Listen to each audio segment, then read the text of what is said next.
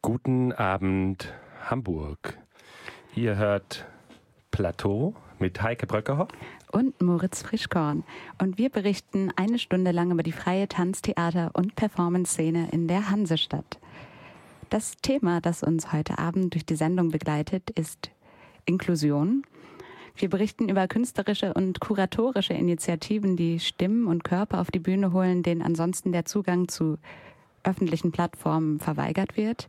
Und zu Gast heute bei uns im Studio äh, sind Melanie Zimmermann und Lenja Busch aus der Kampnagel-Dramaturgie. Herzlich willkommen. Hi. Hallöchen. Schön, dass ihr da seid. Gerade haben wir den Song Boys gehört. Ähm, Das ist eure private Hymne, würde ich sagen, für das Festival, das ihr letzte Woche auf Kampnagel habt stattfinden lassen oder den Schwerpunkt Fokus Tanz. Ähm, genau, Boys, Boys, Boys mit Sternchen. Und ihr habt tatsächlich fast nur männliche Künstler zu dieser Ausgabe eingeladen. Und äh, ich würde sagen, das klingt erstmal ein bisschen provokant, vor allen Dingen von so einem Haus, in dem die Intendantin eine Frau ist und die gesamte Kampnagel Dramaturgie auch äh, sehr weiblich ähm, bestellt ist. Warum habt ihr nur Männer eingeladen? Also man kann das als äh, Provokation lesen, äh, vor allem ähm, vor dem Hintergrund, dass in der internationalen Tanzszene immer noch fast 80 Prozent Männer choreografieren dürfen. Und äh, deswegen gibt es ja auch solche Initiativen äh, wie von Anna Mülter äh, in den Sophienseelen oder von Martin Dennewald äh, bei den Theaterformen, dass sie Frauen vor allem programmieren beziehungsweise dazu ein Statement leisten in ihrer Programmation. Ähm, und ähm, auf Kampnagel, du hast recht, gibt es, äh, werden die, wird der Großteil der, der Abteilung von Frauen geleitet, also angeführt von Amelie Deufelhardt. Wir haben jetzt eine Geschäftsführerin, die KBB-Chefin, äh, wir haben eine PR-Chefin. Und ähm, wir achten aber, und in der Dramaturgie gibt es tatsächlich nur Frauen, und wir achten in der Programmation extrem darauf, dass es eine Balance gibt von KünstlerInnen. Und ähm, wir setzen aber grundsätzlich einfach einen Schwerpunkt darauf, dass ähm, äh, in unserer politischen Auseinandersetzung äh, verschiedene Formen der Diskriminierung äh, zu thematisieren. Ähm, und ähm, ja, genau, deswegen, äh, wir haben quasi mit der Spielzeit auch schon damit angefangen, als wir Paul Preciado, äh, Paul B. Preciado eingeladen hatten, der einen Vortrag äh, gehalten hatte, äh, quasi einen Revolutionsaufruf ähm, zur Gender-Revolution. Ähm, äh, das hieß äh, äh, das Ende der das, das Ende des Ancien Regimes der Sexualität und in dem er forderte, dass ähm, privilegierte Männer, vor allem weiße Cis-Männer, äh, sich quasi den Strukturen bewusst werden, mit denen sie handeln und von denen sie profitieren und dass man sie verändern muss. Und äh, genau äh, diese Gender-Revolution sollten eben von dieser, sollte eben von diesen Männern angeführt werden. Und deswegen haben wir quasi, sind wir einen Schritt weiter gegangen ja, ähm, und äh, haben uns dafür entschieden, nur Männer einzuladen, die die Welt inklusiver und diverser denken. Wer Ähm, war das? ähm, Surur Darabi aus dem Iran, ein Transmann, ähm, der ein wunderschönes Solo gezeigt hat, ganz berührend. Ähm, Michael Turinski, der selber einen Rollstuhl benutzt. Und ähm, äh, Sergei Koulibaly und Xavier Leroy. Und dann hatten wir auch noch Sascha Asentic, der eine Woche lang äh, ein Lab organisiert hat. Zum Ein Laboratorium? Laboratorium für Menschen, für professionelle TänzerInnen und Choreografen äh, mit Lernbehinderungen. Und dann hatten wir aber auch noch, und das ist eine kleine Ausnahme, ähm, Valérie Castan, äh, die aus Frankreich kommt und Spezialistin ist für Audiodeskription. Ja, das ist die kleine Ausnahme gewesen. Heike, du hast das Festival intensiv begleitet und dort auch Stimmen gesammelt.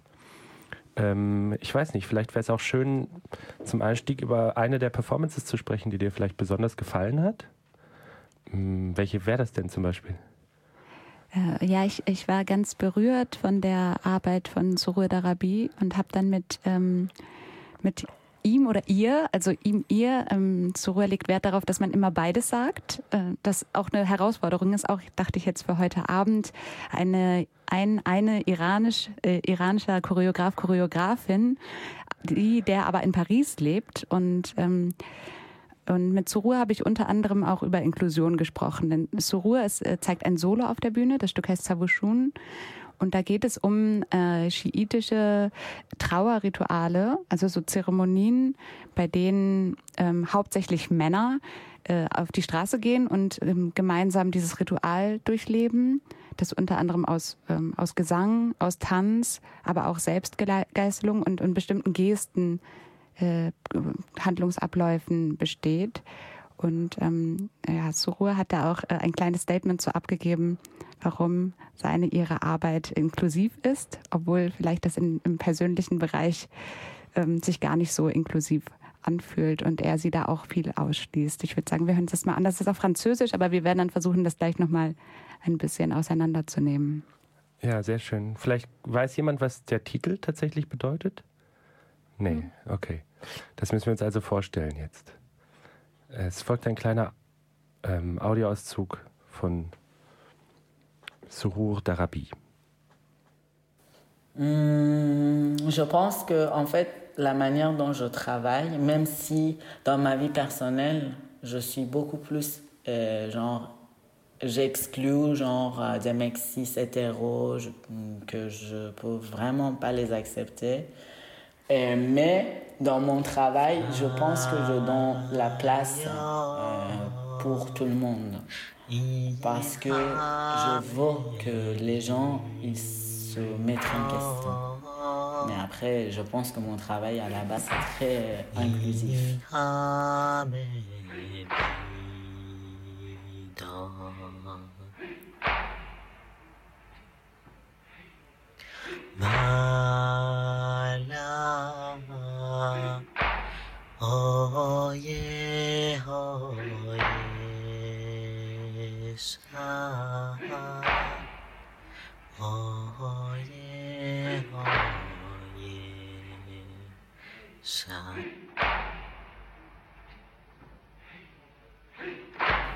Je pense euh, pour moi aussi, euh, ce qui était très important, c'est que les cérémonies de deuil chiites, on était toujours représentés en Occident comme des cérémonies qui ont genre violent, qui sont sadomasochistes. Bon, après, on n'a rien à foutre que c'est sadomasochiste. C'est mon corps, c'est mon corps. je veux me battre, je me bats, il n'y a pas de question, quoi. Et que je pense que pour moi aussi, c'était important d'avoir un, autre regard là-dessus et que c'est un regard qui est plus euh, euh, émotif et c'est un regard qui regarde aussi la vulnérabilité dans la chose et que ben, le, regard occidentaux sont toujours euh, habitués à regarder des étrangers comme euh, des personnes violentes, euh, sauvages. Ça, c'est hyper connu, Klischee. Ja, das ähm, ist, ich hab, weiß nicht, ob ich alles verstanden habe. Vielleicht können wir zusammen übersetzen. Aber ich, also ich glaube, was ich am Anfang verstanden habe, ist, dass ähm, der, die Künstlerin, ähm, davon spricht, dass sie in ihrem Alltag teilweise auch ähm, exkludiert und dass sie aber das Gefühl hat, in ihrer künstlerischen Praxis, sie, er, ähm, trotz allem für ganz unterschiedliche Körper einstehen zu können. Ähm, genau. Und im zweiten Teil geht es dann darum, dass gerade die schiitischen Praktiken, die Trauerpraktiken, ähm, dass die auch im Westen immer wieder als ähm, sadomasochistisch dargestellt werden ähm, und um eine Form der, ja, des abwertenden Blicks auf den anderen eigentlich. Ich weiß nicht, ob ich da jetzt, also sozusagen auf den Fremden, auf den anderen, der aus einer anderen Nation oder aus einem anderen Kulturkreis kommt. Was habe ich vergessen? Äh, ich, vielleicht gar nicht so viel. Ähm, ich glaube, es ist wichtig zu, zu verstehen, dass Surur sich eben vielleicht nicht unbedingt mit, mit äh, behinderten Körpern beschäftigt, sondern eher mit Körpern, die insofern anders sind, als dass sie nicht eindeutig äh, sexuell ähm, oder einem Geschlecht zuordnenbar sind. Und ähm, und dass äh, Männlichkeit nicht zwangsläufig mit einer Art von, von Stärke und von einer Brutalität äh, zu tun haben muss, sondern auch mit Gefühl. Und das findet Surur eben genau in, in diesen Ritualen wieder eigentlich. Also da sieht Surur Menschen, Männer, die, ähm, die, die das sehr, äh, was sehr Emotionales erleben und das auch ausdrücken. Und ich finde auch, das ist gerade das Eindringliche an dieser Arbeit, dass äh, er, sie sich vielen Codes entzieht, die man äh, Performer in, in einem Bühnenraum gerne überstülpen würde. Also wenn das jetzt Gender-Schubladen sind, von wegen, ich sehe gerade einen Mann oder einer Frau zu oder diese Performerin, die ich gerade sehe, kommt aus dem kulturellen Background, deswegen kann ich das und das auf diese, diese Menschen projizieren. Äh, ich finde, Surur hat in seiner Arbeit es geschafft, sich dem Ganzen so zu entziehen und dabei gleichzeitig ein Spiegel auch zu sein für das Publikum, äh, was sich dann damit beschäftigen, beschäftigt, ähm, was man eigentlich für Schubladen mit in den Bühnenraum nimmt, wo man gerne diesen Menschen da reinstecken würde. Das ja, das klingt sehr, sehr interessant. Ich war ja leider krank während des Festivals. Ähm, das ist ein bisschen vielleicht eine schwierige Frage, aber wie sieht denn das auf der Bühne eigentlich aus? Also nachdem wir das jetzt ähm, versucht haben zu kontextualisieren, vielleicht, ähm, also ist das, ja, ist das eine Form von Körpersprache, eine Gestik, die diese Codes ähm, versucht sozusagen denen zu entkommen? Wie sieht auch vielleicht das Bühnenbild aus? Vielleicht könntest du da noch was Kurzes zu sagen, Heike? Also das Bühnenbild, das gibt es erstmal nicht. Ähm, das ist, das leere, ein leerer Bühnenraum, ein dunkler Bühnenraum. Ich erinnere mich, dass der Boden mit schwarzem Teppich ausgelegt ist. Das fand ich sehr eindrücklich, weil oft ist der Boden entweder sehr ähm, sehr grau, also so gelassen, wie er einfach immer auf Kampnagel ist, der, der Kampnagelboden. Aber diesmal lag da auch kein weißer Tanzteppich, sondern ein, ein schwarzer Teppich. Und dann kommt zur Ruhe auf die Bühne und hat äh, trägt eine schwarze Hose und ein, so ein schwarzes ähm, ja, was ist das? Äh, das ist so ein, so ein großes schwarzes, aus, war das Leder oder ja. schlägt sich so Leder um den Körper und, und singt. Also den Gesang, den wir gerade gehört haben, den ähm, performt Surur selbst und kommt dann auf die Bühne. Und dann gibt es so einen Moment, Moment wo Surur dann den, den eigenen Oberkörper entblößt und man sieht sozusagen ähm, seine, ihre Brüste und man, man sieht eigentlich sofort, also es ist wirklich ein wichtiger Moment in dem Stück, man wird sofort irgendwie damit konfrontiert, dass man Surur, den man vielleicht erstmal für einen Mann hält, aber an der Stelle schon einfach nur durch die körperliche Präsenz dem, dem entkommt. Ähm, es gibt dann noch andere Szenen, wo zum Beispiel, genau, Zuru hat seinen Gürtel, ähm, in dem weiße Kerzen stecken. Und es gibt einen Moment, wo sich ähm, der die Performerin dann die Kerzen nach und nach anzündet und in, mit dem Mund hält. Ja. So dass Wachs auch, äh, auch auf, die, auf die Haut des Gesichts tropft. Ähm, und dann gibt es noch eine weitere Szene, in der auch immer noch diese Kerzen brennen und Wachs konstant auf die Hand ähm, von zur Ruhe runterläuft, in der ähm, er sie einen Brief an Baba, an seinen ihren Vater spricht. Auf Französisch. Man sieht dann die, die Übersetzung hinten an die Wand projiziert. Und da geht es um eine sehr sexuelle Beziehung eigentlich, eine, eine große Lust ähm, auf, den, auf den Vater. Ähm, was auch verstörend wirken kann und durchaus. Also mm. ich glaube, die Arbeit besticht einfach auch dadurch, dass sie so persönlich ist. Also weil er sich eben auch, er sie eben am Anfang auch entblößt und man diesen Körper gar nicht mehr richtig zuordnen kann und man ähm, ähm, diese äh, er, er, sie hat nachher auch äh, ein, ein Bewegungsvokabular, was so exakt und so fein ist. Ja ähm, Sohur kann äh, einzelne Teile des, Gewicht, des Gesichts einzeln bewegen, anpeilen. Äh, und dann fragt man sich eben im Laufe des Stückes auch, wenn so ein sensibler Körper einen Trans-Moment, also diese Transition ähm, äh, erlebt, wie, wie muss er sie dann die Welt empfinden? Ja. Und das ist die ganze Zeit in der Luft. Das, das passiert auch durch den Teppich, weil man sozusagen ähm, Sohos Füße auf diesem Teppich spürt als eigenen Fuß und das ist ein, das wird ganz schnell persönlich und eine ganz, ganz feine ähm, Projektion auf sein oder ihren Körper. Ja. Wow, vielen, vielen Dank für eure Beschreibung. Ähm, also es geht sozusagen um eine körperliche Empathie, die bei der Zuschauerin ausgelöst wird. Und ihr habt jetzt immer wieder gesagt, es geht auch darum, sozusagen die eigenen normativen Sichtweisen, die eigenen Schemata, die man so mitbringt, ähm, zu hinterfragen. War das ein generelles Thema, das in dem Festival eine Rolle gespielt hat. Gibt es da eine Form von Kritik, die sich daran ausdrückt an bestimmten äh, Körperbildern? Also vielleicht auch gerade männlichen Körperbildern, vielleicht eine Idee von sozusagen Leistung, Performance. Oder Ja. auch einfach den, den schönen Körpern, die, die man vielleicht dann doch ähm, auf der Bühne sehen will. Oder den, den glatten, flexiblen, zeitgenössischen Tanzkörper. Also sicher geht es darum. Genau darum, um diese Fragen ging es, ähm, auch andere Körper auf die, auf die Bühne äh, zu holen. Ähm, also ich glaube, dass äh, insgesamt, ähm, wenn es um Tanz geht, äh, man einfach an andere Körper auf der Bühne gewöhnt ist. Das hat was mit einer ähm, Ausbildung zu tun, ähm, weil wir ja in der, also es fängt mit der Schule an. Wir haben äh, in der Schule verbinden wir Tanz mit Theater. Das heißt, wir werden einfach längerfristig darauf geeicht, quasi Theater, äh, Tanz durch die Theaterbrille zu sehen, was schon mal grundsätzlich falsch ist. Und zweitens, oder, oder wir sehen Tanz im Sportunterricht. Das heißt, wir haben gar keine Werkzeuge wirklich, um nachher Tanz zu sehen, beziehungsweise Tanz so zu analysieren, was er eigentlich verhandelt auf der Bühne. Ähm, und dann sehen wir ja häufig auch diese Körper gar nicht, weil sie gar keinen Zugang haben zur Ausbildung. Also es werden ganz wenige Menschen mit Behinderungen zum Beispiel ähm, in, äh, zu Tanzschulen äh, zugelassen, was ein großes Problem äh, mit sich bringt.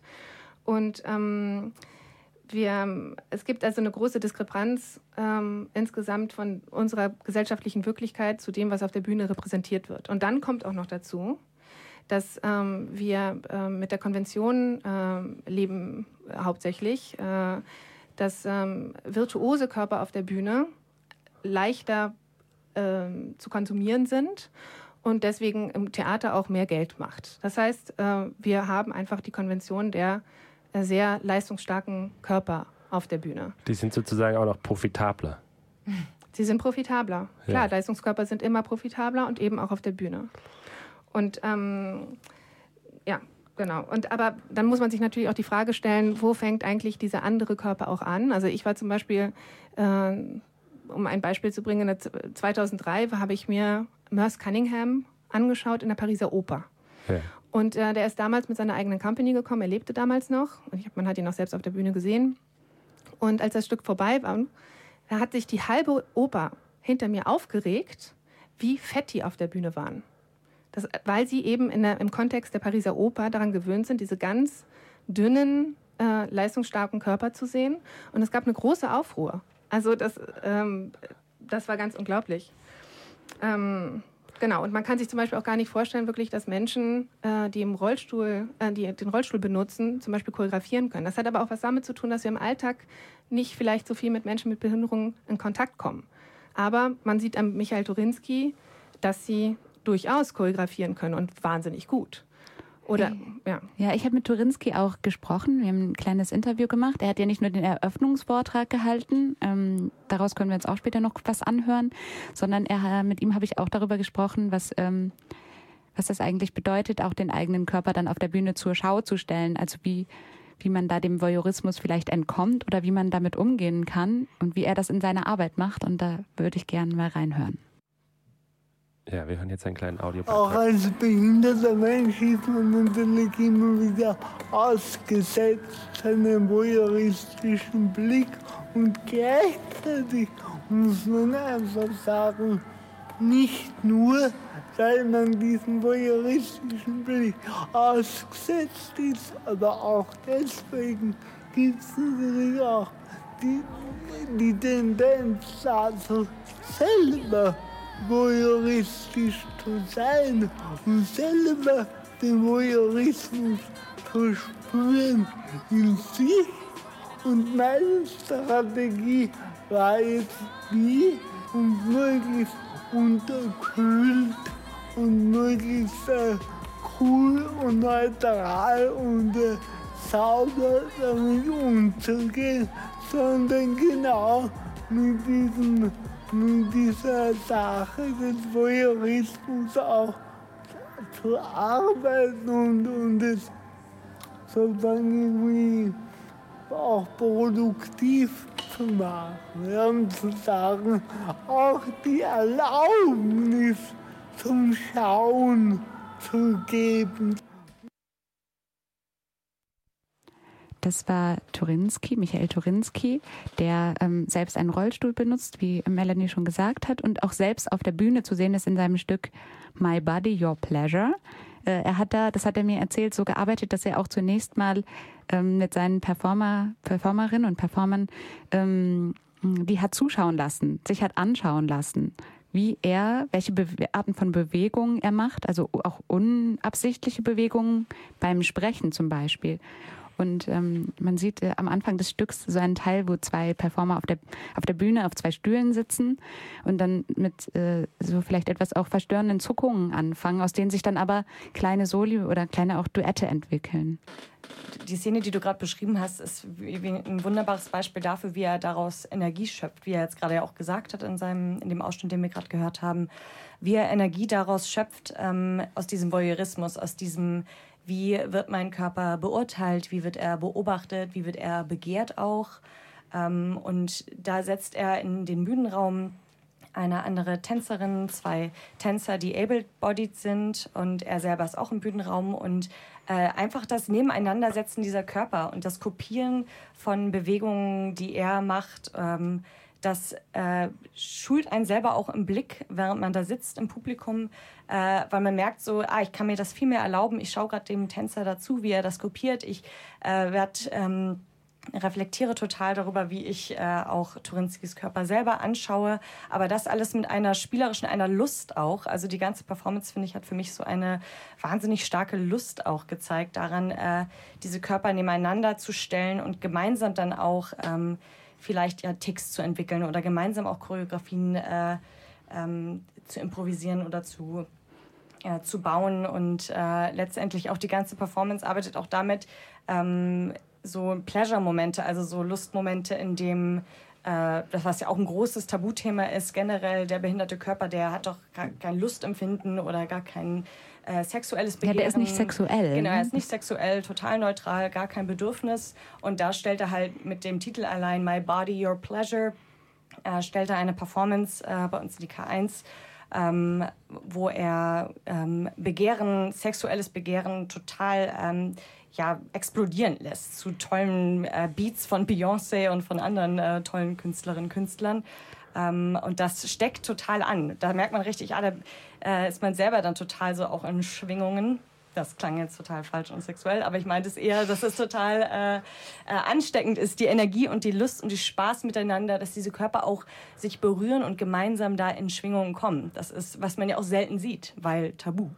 Aber er legt auf total falsche Fährten. Ne? Also die, äh, die, durch, den Auswahl, durch die Auswahl der Tracks ähm, äh, von Dancehall und eben sehr Mainstreaming Beyoncé und so weiter, äh, die äh, homophob sind oder äh, sehr heteronorm, legt er uns die ganze Zeit so falsche Fährten. Und äh, dadurch überlegen wir dann eben, was ist unser Begehren, was, was wird uns aufgerufen und was sehen wir tatsächlich auf der Bühne. Und er selber, hast du ja gerade auch gesagt, ist ja selbst auf der Bühne. Und ich habe ihn auch darauf angesprochen, dass er so ein bisschen aussieht wie, wie Martin Spannberg, der sich ja auf, auch häufig auf der Bühne inszeniert. Und dann hat er gesagt, ja genau, das war auch die Idee. Und ähm, man hat halt die ganze Zeit Lust, auch äh, zu sehen, was für einen Spaß er daran hat. Er hat, glaube ich, am meisten Spaß einfach auf der Bühne. Und ich finde, man merkt doch total bei der Performance, dass die halt schon seit 2007 zusammenarbeiten. Das heißt auch so dieses intime, enge, äh, überhaupt nicht kontaktscheue, total weiche Miteinander auf der Bühne äh, ist sicher auch bedingt durch die lange Zusammenarbeit, Weiterentwicklung dieser Performance. Popmusik kommt auch wahnsinnig häufig in der Präsentation des äh, Laboratoriums des Labs ähm, um äh, Sascha Ascentage und Europe Beyond Access, äh, das dazugehörige Netzwerk, vor. Äh, das hat mich ganz schön umgehauen. Das war eine dreistündige Präsentation am Samstag, wo mehr oder weniger alle Künstlerinnen und Künstler, die in diesem Lab dabei waren, auch ihren Moment auf der Bühne hatten ähm, mal in Form einer, wie einer YouTube-Playlist, wo es verschiedenartige Tänze gab oder auch als eine gemeinschaftliche choreografische Praxis, in der es darum ging, sich gegenseitig vielleicht zu kopieren oder, oder die, die Bewegungen der anderen durch den eigenen Körper gehen zu lassen und zu schauen, was macht das mit meinem Körper, wenn ich deine Bewegungen übernehme. Äh, Sascha Sentic allerdings, mit dem habe ich auch gesprochen, der hat da vielleicht auch nochmal einen anderen Blick, würde ich sagen, auch, auch darauf was, dass es nicht nur reicht oder vielleicht nicht nur, der Schwerpunkt nicht nur darin liegt, zu sagen, man setzt einen anderen Körper auf die Bühne oder man, man konfrontiert die Zuschauerin mit einem anderen Körper auf der Bühne, sondern dass auch diese Körper schon sehr stark geformt sind. Und äh, dazu sagt er, sagt er auch nochmal was. Ich würde sagen, das hören wir uns mal an. Um, some one of the of the colleagues uh, said it's amazing to see these different bodies. But then for me, this uh, was important moment to react to, to try to go a bit deeper uh, and or to to a, a bit uh, rethink this question because it is not about bodies that are like just natural bodies that are different on stage, but what we actually saw, we saw different uh, uh, bodies that are actually uh, uh, disciplined and trained and shaped by different dance techniques and dance practices. I wanted us to use this short time that we had to little bit tackle this, to understand what is it that operates on us.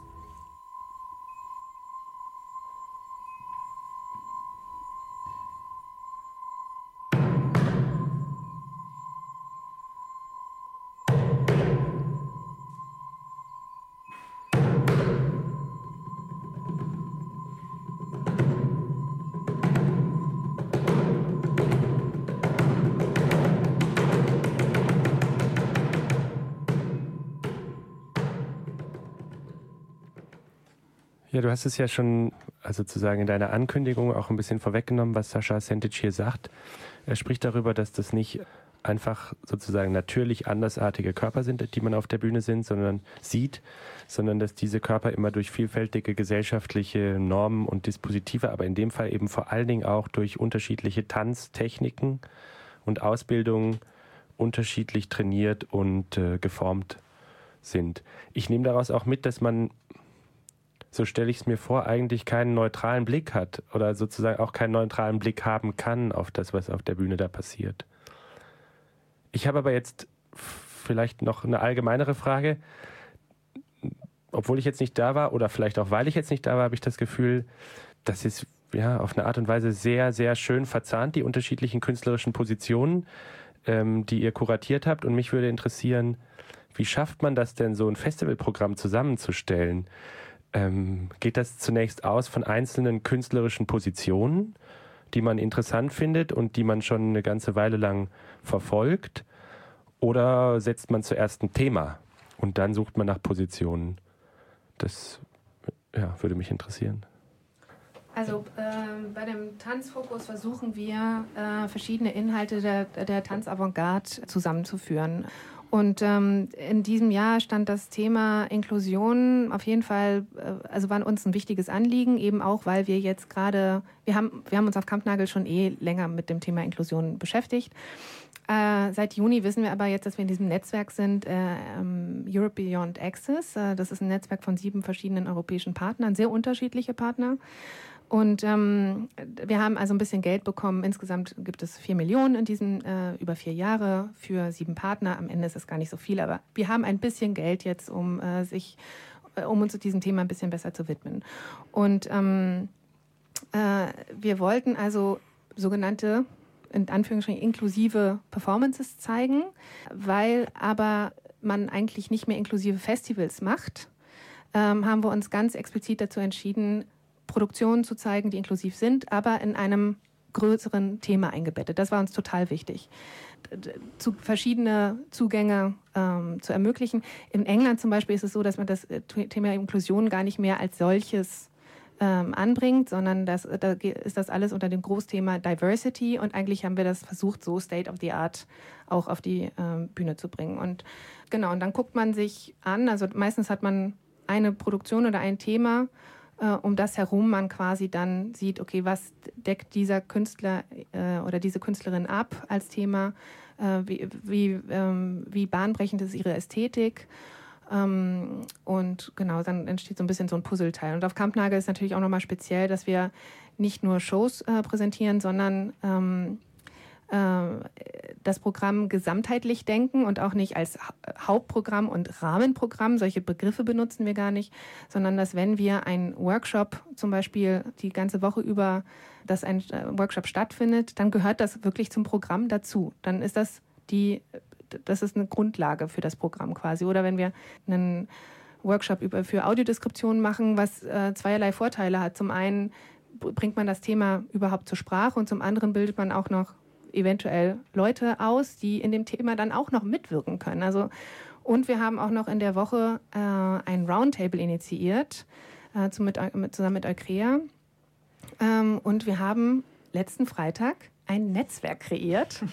äh, Thema äh, Inklusion und äh, Theater. Also das hat, das hat nicht nur eine Auswirkung ähm, auf der Bühne und zur Präsentation für die ZuschauerInnen, sondern ähm, wenn wir Themen auf äh, Kampnagel verhandeln, dann eigentlich auch immer mit dem Anspruch, einen Spiegel in unsere eigenen Institutionen zu machen ähm, und äh, versuchen, das tatsächlich auch dann von da anders zu denken einfach. Und wir haben äh, verschiedene Maßnahmen jetzt auch ergriffen, dass wir das Thema ähm, Zugang allgemein äh, stärken und ähm, bei uns auch kritisch beleuchten. Inklusion, das war auch ein so ein Schlagwort, das mir immer wieder ähm, untergekommen ist und wozu jetzt auch schönerweise viele verschiedene Positionen gab. Also der Eröffnungsvortrag von Michael Turinski zum Beispiel, der hat ähm, die, mit diesem Begriff eigentlich erstmal aufgeräumt und er sagt da, dass er aus seiner Praxis heraus oder mit seiner künstlerischen Arbeit, die nennt er nicht mehr inklusiv, die bezeichnet er nicht so. Dafür hatte den Begriff Crip Choreography. Das kommt so eher von Cripple, also Krüppel, aber eine Art von Aneignung schon des, ähm, dieser Beleidigung des Begriffs. Ähm, und hat dann auch drei Gründe genannt, warum er mit diesem Begriff eigentlich gar nicht mehr operiert. Ähm, ja, ich weiß nicht, vielleicht können wir da einmal kurz reinhören und dann nochmal die Gründe zusammenfassen. Und dann habe ich gleich auch noch, äh, noch einen kleinen Beitrag dann von Sascha Sentic, der eben sagt, ich operiere aber mit diesem Begriff, solange bis sich wirklich die Strukturen ändern, weil dann können wir vielleicht erst über Sprache auch wieder nachdenken. Ganz genau. Heike, das ist Diskursradio, was du hier machst. Und zwar sozusagen hegelianisch, oder? Das ist ja wirklich Wer ist denn Hegel? Schissel, Schissel. Okay, bring it on. I dropped the term inclusion when speaking about my own practice, and I want to name three reasons why I'm not anymore talking about inclusion or inclusive dance or something like that.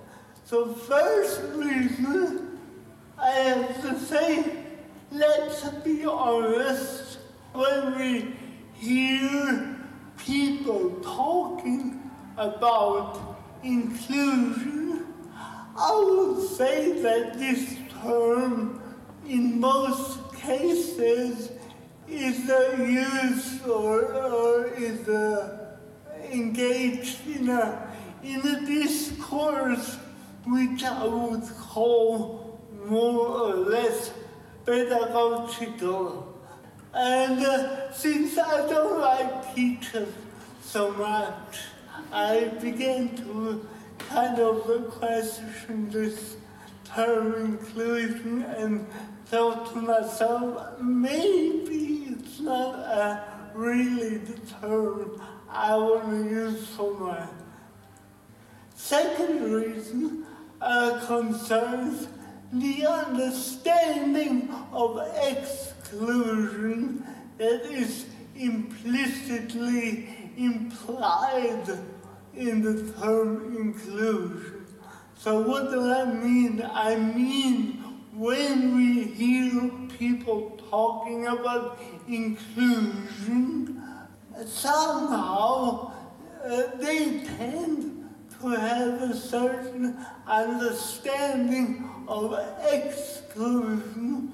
For them, exclusion is something arbitrary, something uh, dependent on bad will. People don't have enough goodwill, and that's why they are excluding. I would instead say that the exclusion as something structural.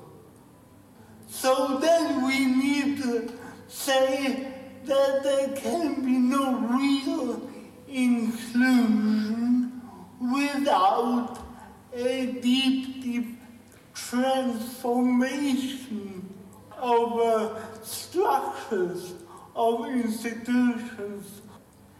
So, third reason why I'm no longer uh, speaking about inclusion is because for me this term implies a certain distribution of agent, agency and passivity. So when we speak about inclusion, it's always kind of non-disabled people who are generously, actively including other people. And uh, uh, disabled people are kind of the thankful receivers of this generous uh, gesture. And I would, um, I would um, say that uh, that's why I also, I also don't like to use this term inclusion anymore, even if I admit that in certain contexts and in certain situations it can be still productive to insist on, on this gene inclusion. So how do I name my own practice now? Um, a few years ago, I, or a few, I don't know when exactly, I came up with this idea of crip choreography.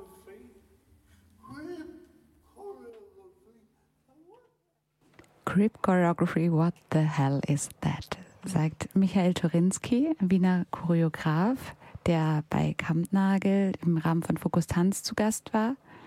Wir haben gerade seinen Eröffnungsvortrag für das Festival gehört und vielleicht fassen wir den noch mal kurz für euch zusammen. Also es gibt drei Gründe, weshalb Michael Torinski den, den Begriff Inklusion in seiner eigenen Praxis nicht mehr verwendet. Obwohl er auch sagt, in anderen Kontexten kann das durchaus sinnvoll sein, noch mit diesem Begriff zu operieren, aber für ihn, für ihn ist es nicht sinnvoll.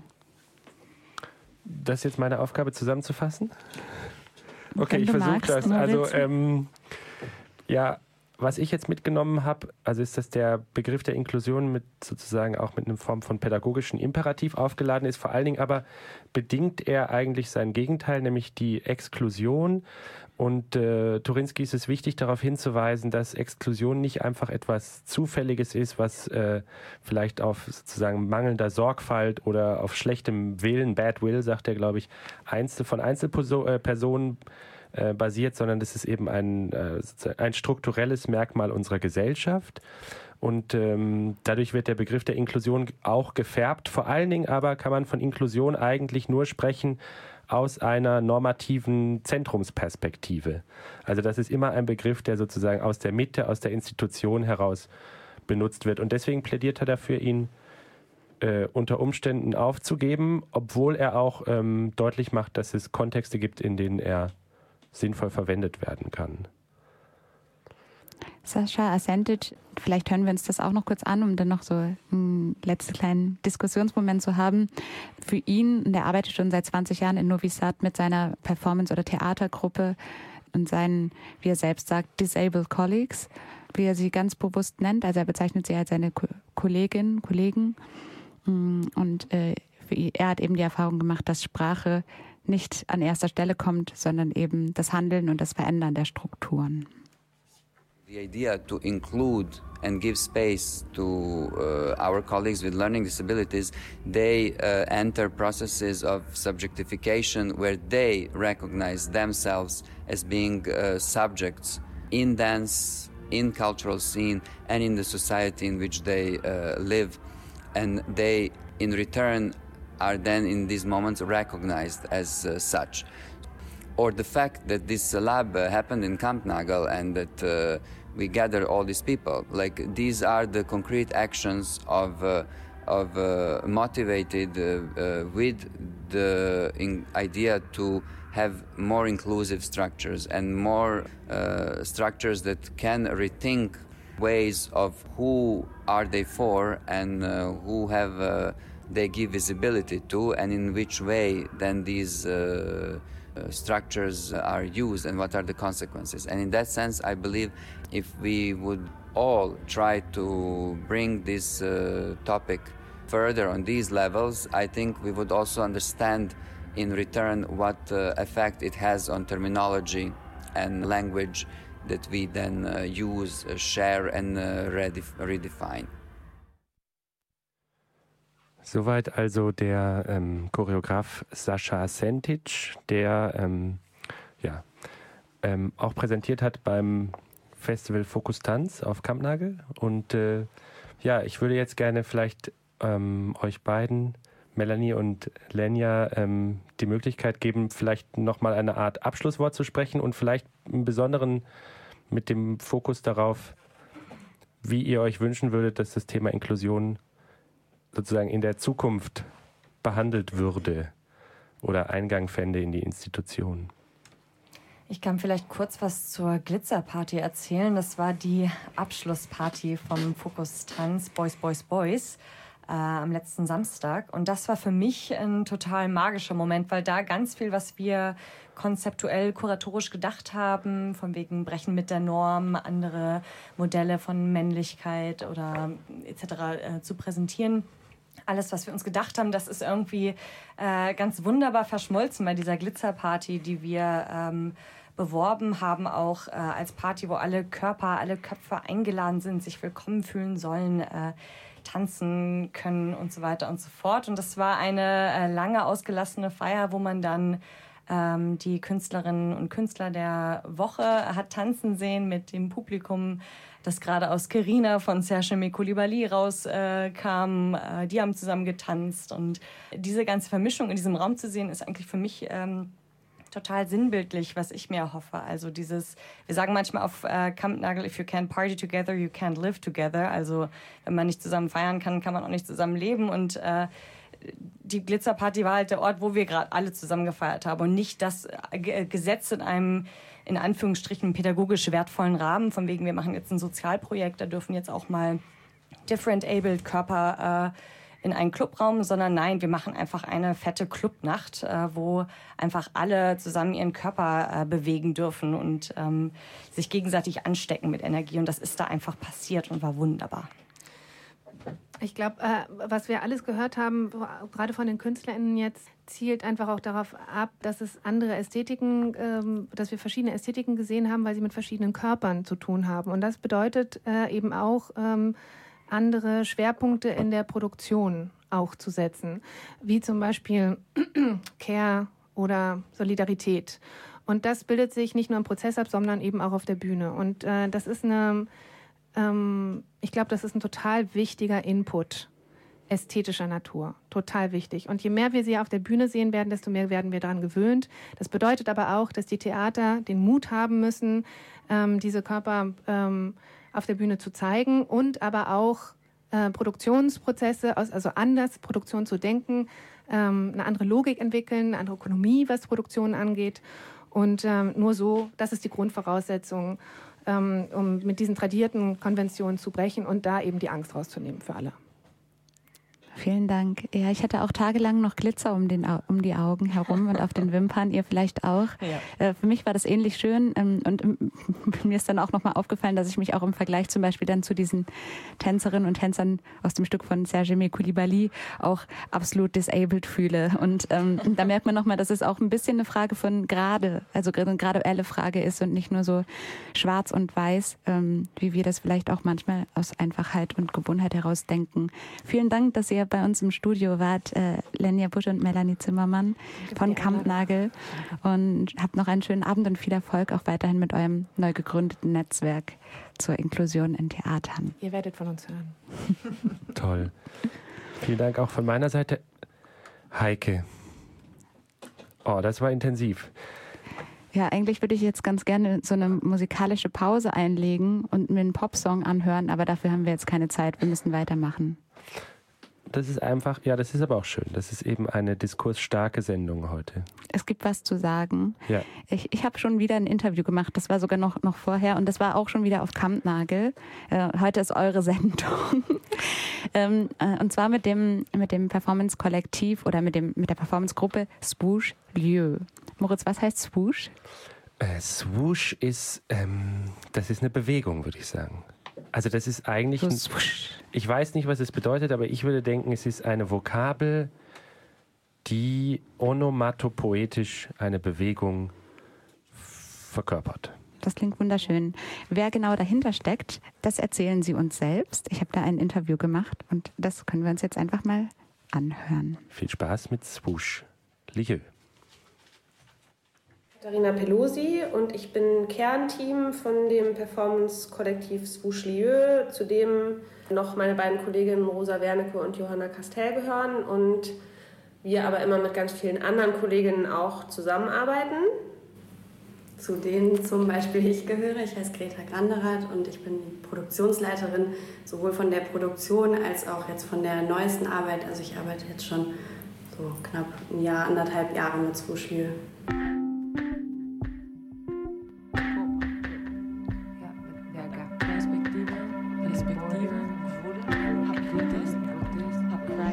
Who Moves war der zweite Teil einer Trilogie, die wir jetzt auch abgeschlossen haben im letzten Jahr. Und das waren sozusagen drei Stücke, die alle auf Interviews basieren. Und zwar auf Interviews mit Frauen zu unterschiedlichen Themen. Und bei Who Moves geht es eben um Migration. Und wir haben ähm, Frauen interviewt, die selber eine Migrationserfahrung gemacht haben oder die sich politisch in dem Themenfeld engagieren ähm, haben Audio-Interviews mit denen gemacht und haben dann versucht, diese Audio-Interviews in sowas wie eine Raumchoreografie zu bringen.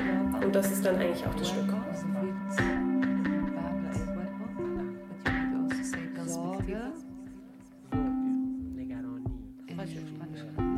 Also was vielleicht sozusagen wichtig ist, auch so ein bisschen als Hintergrundinformation zu der Entstehungsgeschichte des Stückes, das ist eben Teil von dieser Trilogie und den Antrag haben wir wir haben den Antrag 2014 geschrieben, dann kam der Sommer der Migration 2015 und dann standen wir irgendwie dann letztendlich, wie das halt eben ist mit so Finanzierungsläufen und Planungen und so weiter, 2017 da, sollten nun dieses Stück machen zu diesem Thema und waren so ein bisschen überfordert damit, weil wir das Gefühl hatten, in der Zeit ist sozusagen politisch total viel passiert, in der Zwischenzeit, die dazwischen lag.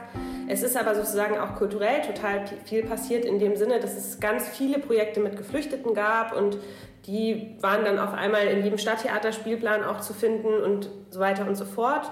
Und uns hat sozusagen auch nochmal nicht nur die Frage interessiert, was ist sozusagen die Geschichte von den Leuten, sondern auch, wie, wie kommen die Geschichten zur Erscheinung in dem Theaterkontext. Und deswegen haben wir uns halt entschieden, mit diesen Bildern zu, zu arbeiten und haben so einen Bildatlas zusammengestellt aus insgesamt fast 50 Bildern, die uns als Kernteam zu dem Thema interessiert haben. Und die Interviews haben wir eigentlich so geführt, dass wir die Frauen eingeladen haben, die Bilder zu kommentieren, weil es uns total wichtig war, eine Setzung zu machen, wo die Frauen sozusagen nicht Fluchtgeschichten aus einer persönlichen Perspektive erzählen müssen, sondern wo die machen können, was sie wollen. Die können irgendwie diese Bilder beschreiben, kommentieren, können die aber auch anreichen mit persönlichem Erfahrungswissen, müssen sie aber auch nicht. Und es geht, ging uns sozusagen so ein bisschen um so eine so ein Dekodieren der Bilder oder neu kommentieren der Bilder durch, die, durch unterschiedliche Frauenperspektiven hindurch.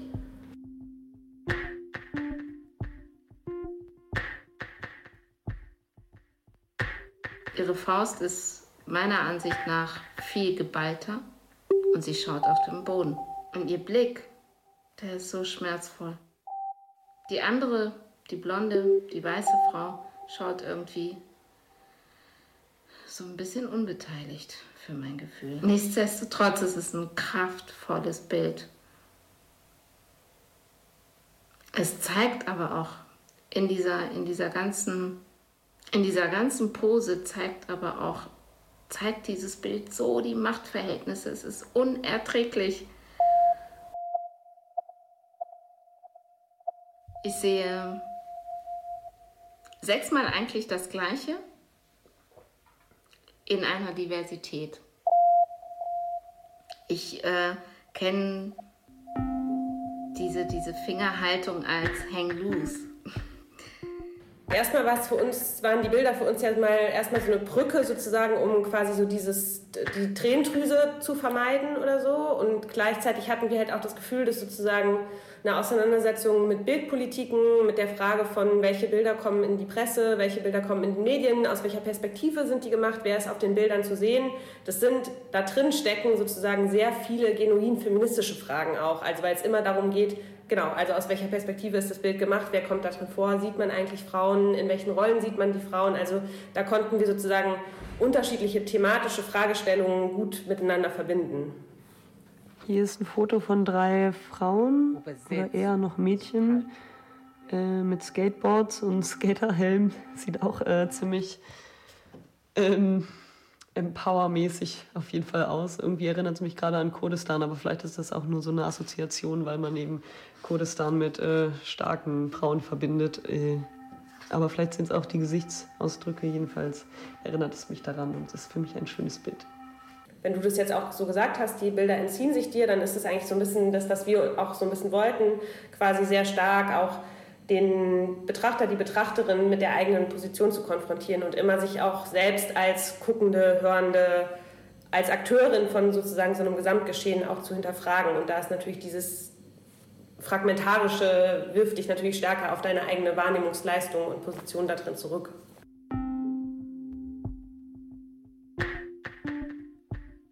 Wir haben, eine, wir haben auch eine Hörspielversion von dem Stück erarbeitet in den letzten Monaten. Teilweise mit, mit den gleichen Interviewpartnerinnen, die auch schon beim Stück dabei waren, teilweise aber auch mit neuen Interviewpartnerinnen. Und das Stück wird quasi anlässlich des Internationalen Frauenkampftages ausgestrahlt am 7. März um 20 Uhr auf NDR Kultur und ist danach auch noch ein Jahr zum Download auf der Webseite zur Verfügung. Und wir freuen uns, wenn ganz viele Leute das anhören.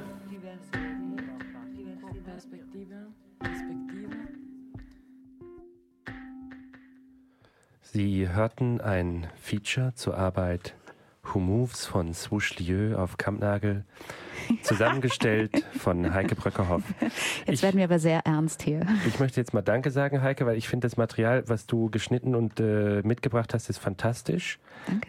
Und, ähm, Danke auch an die Künstlerinnen und Künstler, die sich die Zeit genommen haben, mit mir zu quatschen. Ja, und dann also ja, ich schlage dich hiermit als die Emerging Radio ähm, Dance Critic des Jahres 2019 vor. Moritz, wir haben nicht so viel Zeit zu quatschen, ja, bitte weiter schade, im, im schade, Text. Schade, Aber ich wollte auch nochmal Danke sagen an Bouchelieu für ihre akkurate, informierte und poetische Arbeit. Genau, jetzt kommen wir... Das war effizient. Das habe ich mir vorher aufgeschrieben. Also, wir kommen jetzt heute, die Ankündigungen, Ankündigungen werden jetzt... Äh, We'll deliver the ach scheiße, uh, announcements to you in a quick block, also ganz schnell. Plateau freut sich, auf folgende Tanz- und Theaterereignisse im Februar und März hinweisen zu dürfen. Ähm, am Samstag, den 2. März, heißt es auf Kampnagel Songs am Rande des Nervenzusammenbruchs. Denn das Hamburger Label für Sci-Fi-Pop und elektrostatische Experimente, Gagarin Records, feiert seinen sage und schreibe 21. Geburtstag. Und passend zu diesem Anlass veröffentlicht das Hamburger Feinstaublabel VIS Felix Kubins neue LP. Du spielst es mal kurz ein, wir haben wenig Zeit. Nur ganz kurz, Ellie Grass mit ähm, Das ist also nicht Lex von Hairdresser. Das ist also nicht von Felix Kubin, aber es sind weitere Künstlerinnen eingeladen aus Barcelona und Warschau und Berlin und Hamburg. Und dieses Event beginnt um 20 Uhr am 2. März in der KMH auf Kampnagel. Schon wieder Kampnagel. Was ist denn los mit denen? Die haben sich in unsere, in unsere, Sendung gehackt. Die Choreografin Fernanda Ortiz aber zeigt ihre neue Arbeit Dance Forever vom 14. bis 18. März im Lichthof-Theater. Finally. Ähm, Bahrenfeld. In Bahrenfeld. Entschuldigung, Moritz, hau rein. Das Stück von Fernanda beschäftigt sich mit transkulturellen Lebenswegen und beruht unter anderem auf den Erfahrungen ihrer Performerinnen. Und das sind neben Ortiz, äh, Ortiz äh, Andrea Krohn, ursprünglich aus Brasilien, Yolanda Morales aus Mexiko und Lara Bogotay aus Österreich, sowie die Komponistin Maxi Beidenegel aus Argentinien. Und diese Projektbeteiligten verbindet eben die Erfahrung, ihren jeweils eigenen Kontext verlassen zu haben. Und gemeinsam fragen sie sich in dieser Tanzarbeit oder dieser tänzerischen Arbeit, ist es möglich, das eigene im Fremden und wiederum umgekehrt das Fremde im eigenen zu erkennen? Ich habe noch eine Sache, du auch, ne? Here we go. Vom 20. bis 22. März findet außerdem im Resonanzraum in der Feldstraße und unter anderem auch in der HFMT das äh, Symposium Soundform statt, veranstaltet von Eukrea. Von Eukrea hatte Melanie gerade schon mal gesprochen. Das ist äh, der Dachverband zur Vertretung der Interessen von Künstlern mit und Künstlerinnen mit Beeinträchtigung im deutschsprachigen Raum. Und während dieses Festivals werden unter anderem Instrumente und Musiziermethoden vorgestellt, die andere Formen äh, des Musizierens möglich machen, über bekannte Instrumente hinaus. Also es geht um andersartige Instrumente, die wiederum, äh, und darum geht es auch, Menschen mit besonderen Anforderungen andere Chancen vermitteln, künstlerisch aktiv zu werden und zu musizieren. also auch ein inklusives Projekt. Genau, auch ein inklusives Projekt. Das kann man unter anderem ausprobieren am Nachmittag am 20. März in der HFMT. Es gibt verschiedene Konzerte und äh, ein wissenschaftliches Symposium dazu. Nicht verpassen solltet ihr außerdem Represent Nummer 11. Das ist ja die junge Hamburger Performance-Plattform im Lichthoftheater am 10.03.2019 um 19 Uhr. Präsentiert werden diesmal Gloria Höckners Arbeit Hardcore and Soft Shells. Anna Hubner, Claudia Lumoschitz sind da mit Die Pixel deiner Berührung. Und ganz am Schluss noch die Kontrabassistin Christine Kultcap wird zu sehen sein. Ähm, so, das reicht jetzt. Äh, es ist fast 21 Uhr. Wir verabschieden uns. Liebe Institutionen, macht die Türen auf, schließt euch dem Netzwerk für inklusives Theater an und überdenkt eure eigenen Strukturen. Genau, das ist jetzt kein unabhängiger Journalismus, ähm, aber ich mache euch noch einen letzten Song an. Ja. Goodbye, Beautiful Boys. Danke, Heike, das war sehr schön heute. Nächstes Mal möchte ich noch was Kleines erzählen über Simon Forti, wie ich sie mal tanzen gesehen habe. da freuen wir uns jetzt schon drauf. Au revoir. Bye bye. Tschüss. those beautiful, beautiful.